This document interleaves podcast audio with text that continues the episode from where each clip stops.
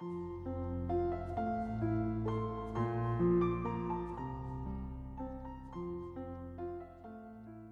位听友，大家好，我是实习主播艾莉。今天的热点来自李成月的文章《勿让景区成为野史集散地》。近年来，旅游，尤其是文化旅游热度有增无减。在群众的文化旅游需求高速增长的当下，随意讲解、故意曲解、表现混乱等问题却层出不穷，严重影响了旅游整体质量的提升。想必多数游客在景区都听过不少闻所未闻的野史、艳史、宫斗传说。导游一边说的绘声绘色、唾沫横飞，游客听得有滋有味、啧啧称奇。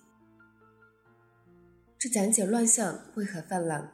不少旅行社和景区降低员工入职门槛，培训不到位，放松甚至放弃对员工的监管，是导致讲解乱象杂草丛生的一大原因。导游不能也不应成为低入职门槛的代名词。对景区来讲，任由戏谑历史，怎能唤起游客对历史的尊重、认同和敬畏？怎么让游客感到此行有意思又有意义？面对问题不管不顾，必然会影响旅行社的社会评价，降低景区的文化品位。所以，放任把景区搞成野史集散地，是害人害己，不可不查。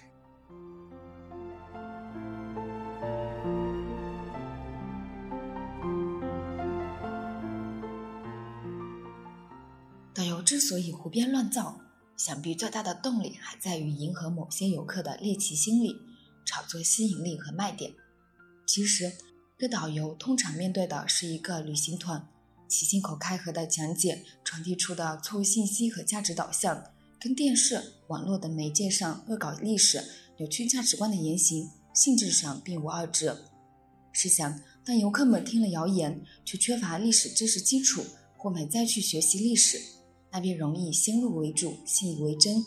尤其对于知识结构和价值观尚在建立之初，辨别能力不强的青少年来讲，很容易造成长期误导。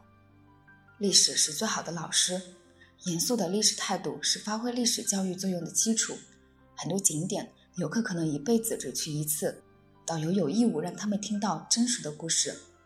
导游应该主动肩负起文化责任，规范言行，珍惜信任。保障解说有史料依据，有据可查。此外，加大对导游的日常培训、考核和监管力度也不能缺位。这需要相关职能部门加强对景区和人员的管理，也需要畅通投诉渠道，倒逼整个旅游行业提升形象和素质，把社会效益放在重要位置。当然，并不是说导游得板着脸，像背诵历史课本一样。尊重历史是底线，让游客获得既真实又生动的历史文化信息也必不可少。